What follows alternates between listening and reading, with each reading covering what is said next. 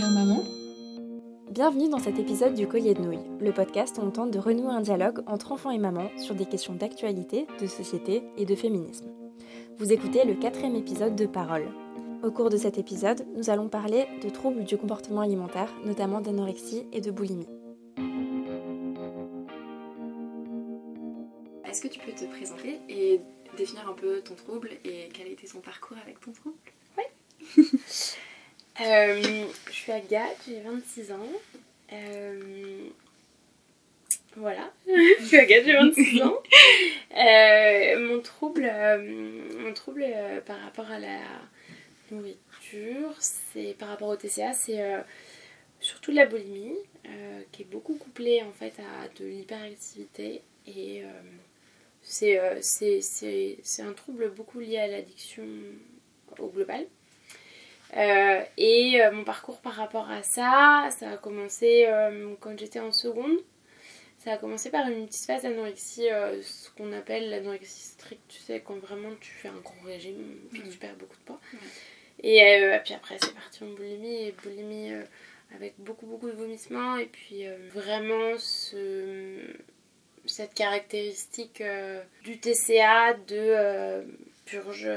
Ouais. ouais, vraiment. Du coup, TCA, c'est trouble du comportement alimentaire. Pardon, ouais. ouais. Et enfin, pour les gens qui savent pas ce que c'est la boulimie, Ouais, alors en fait la boulimie, bah, c'est un terme, euh, c'est un terme où- qui englobe beaucoup de choses, mais c'est le, le fait de d'avoir une espèce de pulsion qui peut durer euh, très longtemps ou qui peut, durer- qui peut être très brève euh, et qui fait qu'on a besoin, qu'on a un besoin vital de manger beaucoup, beaucoup, beaucoup. Euh, ça varie selon les gens, mais c'est vraiment beaucoup, beaucoup. Euh, et puis bah, après, il y a des gens qui se font vomir, il y a des gens qui se font pas vomir. Voilà, il y a des gens qui appellent ça de l'hyperphagie quand on, Mhm. quand, on, quand on vomit pas. Et voilà, donc on dit la boulimie vomitive, boulimie non vomitive, enfin, il y a plein de termes comme ça. Et ouais, du coup, ça a commencé en seconde. Donc ça a commencé en seconde. Et puis, euh, en fait, ma grande sœur était anorexique. J'étais anorexique après. Et elle s'est allée mieux. Elle a été un peu soignée. Elle, elle a été très forte dans tout ça. Bon, après, euh, on en reparlera sûrement après, mais c'est des choses qui restent toute la vie. Euh, mais on vit bien avec. on vit bien avec parce qu'on on apprend à vivre avec et, puis ça, part de la tête, donc ça va. Et euh, mais ça s'est transformé en, boulimie, euh, en boulimie, ouais. Et, euh, et après, il y a eu des phases où, la boulimie était très très peu présente dans ma vie, donc je vomissais beaucoup moins et j'avais beaucoup moins besoin de me remplir. Et, et voilà, et c'était souvent quand j'étais à l'étranger, boulimie. Puis des phases où, où quand j'avais des difficultés dans la vie, en fait, ça revenait vraiment au galop. Et est-ce que genre, euh, tu te souviens d'un moment dans ta vie où t'as pris conscience que t'avais un corps? Parce que j'ai l'impression que quand on dit conscience de son corps, c'est comme si c'était une entité euh, extérieure. Mais euh, ouais, c'est mais c'est un peu une entité extérieure pour moi quand même. Je le c'est un peu comme quelque chose que j'aimerais euh, aimer un peu plus, être un peu plus lié à lui et tout. Mais il y a quand même un truc qui m'a beaucoup marqué ces derniers temps, c'est que là euh, en ce moment ça va bien avec la, la food. J'aime bien dire la food, je trouve que ça désacralise un peu tout ça. ouais. Euh, et du coup, euh, moi, ça faisait 10 ans que j'avais pas mes règles. J'étais dans ce qu'on appelle l'aménorrhée. Mhm. Et 10 ans sur 26 ans, ça fait beaucoup. Et, et en fait, là, ça fait deux cycles que j'ai mes règles. Donc c'est trop stylé. Et là, je pense que j'ai ressenti un peu un truc style euh, les consciences de mon corps. Ouais. J'étais en communion avec mon corps. Mm. Alors, euh, c'était un peu les montagnes russes, mais... euh, Ouais. mais c'est une très bonne nouvelle. C'est mon corps qui, qui, mon corps qui me dit merci. Et est-ce que. Enfin, je sais que c'est très dur et qu'on n'a pas toujours de réponse, mais est-ce que tu penses que tu arriverais à trouver une cause au début de ton trouble? C'est une large question Ouais. euh, parce que euh, je pense que euh, après les thérapies que j'ai faites et, et, et ce que j'ai compris de la boulimie en allant assez loin dans la compréhension du truc, etc. Pour moi, c'est l'expression de quelque chose qui s'est fait pendant l'enfance par rapport à l'identité. Et de ce fait, c'est quelque chose qui, qui, qui, est en toi et qui va sortir à un moment ou un autre. Donc je crois pas qu'il y ait un, un, élément déclencheur. Mm. Mais euh, la cause, c'est quelque chose de, plus profond dans l'enfance, de d'identité.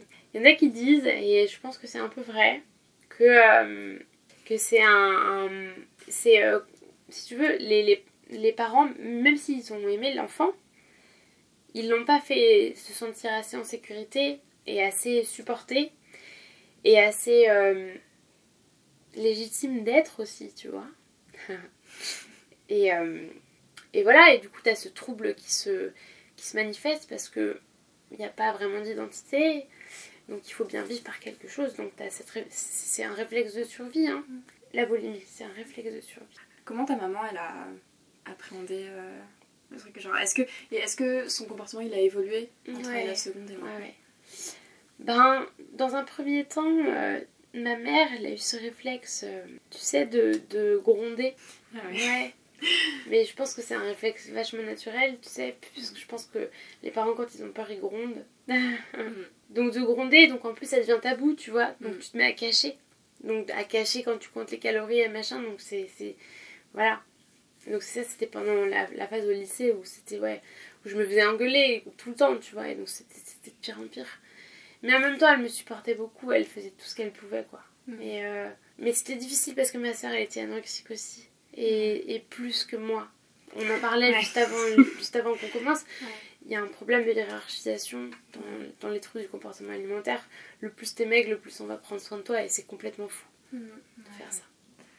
Et bref, et, euh, et ça a beaucoup évolué. Ma mère, elle a, elle a été brillantissime dans, dans, dans, ma prise en charge. Elle a été extrêmement ouverte parce qu'aujourd'hui, c'est très mal prise en charge. Et, elle, allait, bien au-delà de, la prise en charge actuelle. Elle m'a fait euh, faire une thérapie avec Catherine Hervé, qui est euh, une thérapeute qui sort un peu du lot et qui m'a sauvé la vie, clairement, qui m'a fait devenir ce que je suis aujourd'hui. Et elle, cherchait tout sur l'hyperactivité, sur les HPI, ce que je suis, et, et elle a jamais euh, focus sur la food, quoi, tu vois. Mm. Alors évidemment, c'était. Et puis c'est dur parce que. faut bien se dire, hein, euh, la boulimie c'est horrible parce que c'est énormément de bouffe et c'est dégueu comme maladie. C'est crade, tu vois. Et du coup, c'est honteux. On veut le cacher, on vole, on ment. Donc c'est très dur. Et, euh, et, ma mère, elle a, elle, a, elle a été vraiment vraiment extraordinaire. Ouais, c'est vrai que tu vois, l'anorexie, c'est plus. Euh, oh, la pauvre. La pauvre, on va prendre soin d'elle. Et c'est vrai, bien sûr, la pauvre, on va prendre soin d'elle. Mais en fait, pourquoi pas la boulimique? Parce que. Hum, bah, est-ce que c'est pas aussi un peu lié à la grossophobie et à tout ça, hein? Ok. Du coup, là, on a parlé de ta maman. Ouais. Est-ce que toi, tu comptes avoir des enfants et devenir maman? Écoute, euh, je comptais pas du tout avoir des enfants. En fait, j'ai eu un événement assez traumatisant alors ma maman par contre, elle a, il y a un truc qu'elle n'a pas fait, mais je pense que sa maman l'a pas fait avec elle, donc elle l'a pas fait avec nous. Elle m'a jamais emmenée voir un gynéco. Et, euh, et pourtant il y avait la ménorrhée, et pourtant tu vois. Et en fait, le premier gynéco que j'ai été voir de ma vie, c'était à Angers. Et euh, il m'a dit que j'allais être stérile et que j'avais qu'à manger. Et en fait, j'ai fait comme, ok, mais fine, mais ok, mais très bien les gars. Bah alors là, ce sera sans moi. Et en fait, j'étais je veux pas d'enfant, etc. Et mon corps, enfin, mon corps, ma tête, tout à fait comme, c'est bon, j'aurai pas d'enfant, etc. Et tout le monde était là, mais si, tu vas changer, etc. D'abord, vous n'avez pas votre avis. Déjà, c'est mon corps, mais mon avis, donc euh, tout le monde se tait, merci. Et en fait, euh, là, je suis avec un garçon, et déjà mes règles sont revenues. Mm. Et ça, c'est incroyable. Euh, bon, c'est aussi parce que je vais beaucoup mieux, etc. Et j'ai vachement envie d'avoir un Tu penses que ton expérience avec ton trou tes troubles euh, aura un impact sur l'éducation que tu donnerais à cet enfant? Euh, Je pense que ouais, beaucoup. Parce que si je me donne naissance, ou si j'adopte, parce que c'est aussi une très bonne solution que je vois très très bien. Enfin voilà, ouais, forcément ça aura un impact. Parce que, parce que la personne que je suis aujourd'hui, ben tu sais, moi, mes troubles, ben, ils, sont ce qu'ils sont, mais je les remercie. Hein. Parce que la personne que je suis aujourd'hui, mais je, bah, je l'aime bien, alors que la personne que j'étais avant, bah, Après, ça fait aussi peur parce que je sais, de, je sais la faiblesse que j'ai. Je sais que je suis fragile. Donc ça fait forcément très peur. Ça fait forcément très peur. Je suis borderline, donc euh, j'ai force, j'ai des- une hypersensibilité. Donc euh, qu'est-ce qu'on fait avec un bout de chou quand on est hypersensible? Je sais pas.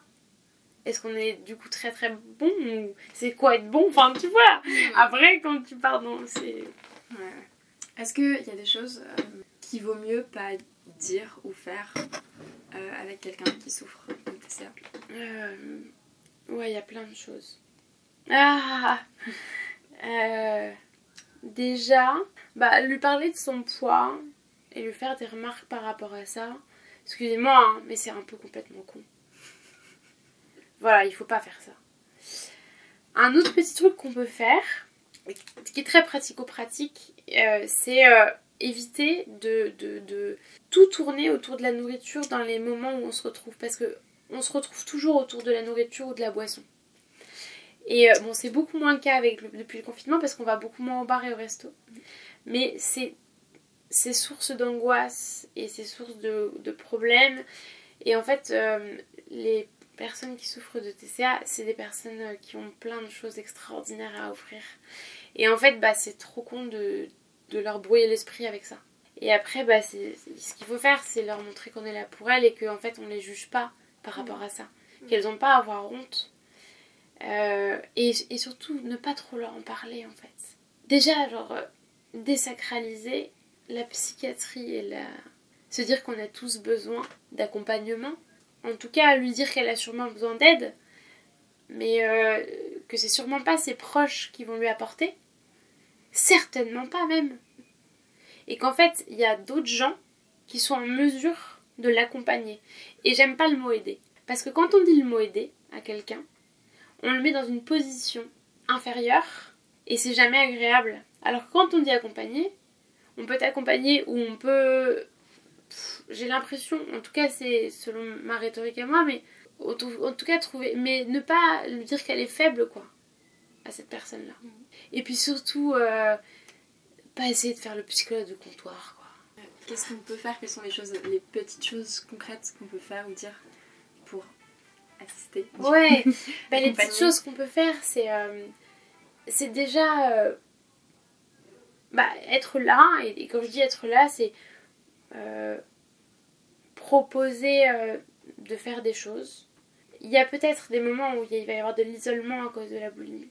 faut éviter d'en vouloir tant qu'on peut. Il y a aussi des limites à mettre. hein. Il y a aussi des limites à mettre. Moi, je, je veux dire que quelqu'un qui est boulimique, il il peut aussi pousser très très loin. Il faut aussi lui mettre des limites dans tout ça. Mais pareil, je suis pas psy, donc euh, je vais pas faire la psychologue de comptoir. Mais, euh, mais en tout cas, euh, moi, ce que, moi ce que j'ai- ce que j'aimais bien, ce que j'aime bien dans ces moments-là, et puis même maintenant, bah, c'est quand on me dit que. quand on me supporte, quand on me dit qu'on m'aime bien.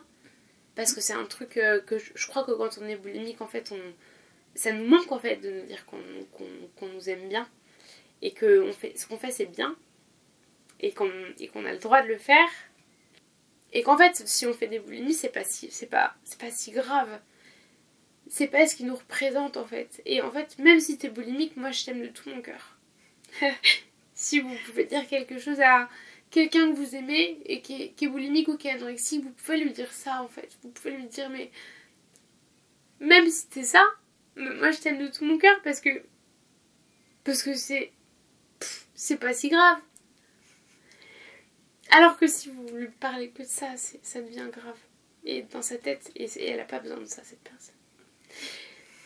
Ouais, et puis pas, pas, euh, pas essayer de contrôler à sa place. Ah oui, ça c'est important aussi. Ça c'est très important. Il faut bien se dire que une anorexique ou une boulimique, ou un anorexique ou un boulimique, si vous lui enlevez ça, vous lui enlevez quelque chose qui lui permet de vivre. Et en fait, on peut pas faire ça à quelqu'un. Vous avez pas le droit de faire ça. Parce que c'est son mode de fonctionnement, ça peut évoluer, ça va évoluer. Mais vous pouvez pas enlever, en fait, la, le, la, la, la, la- le moyen de vivre à quelqu'un. Faut pas faire ça. Voilà. Alors, est-ce que tu aurais des conseils à Ouais. donner aux personnes qui traverseraient la même chose que toi? Ouais, moi ce que je voudrais euh, donner comme conseil, c'est euh, déjà de ne pas avoir peur de la psychiatrie parce que c'est euh, c'est super en fait.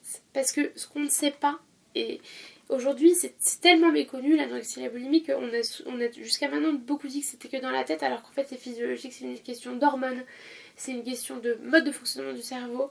Voilà ils sont en train de le découvrir maintenant parce qu'aujourd'hui on est en train de, de s'y intéresser un peu plus.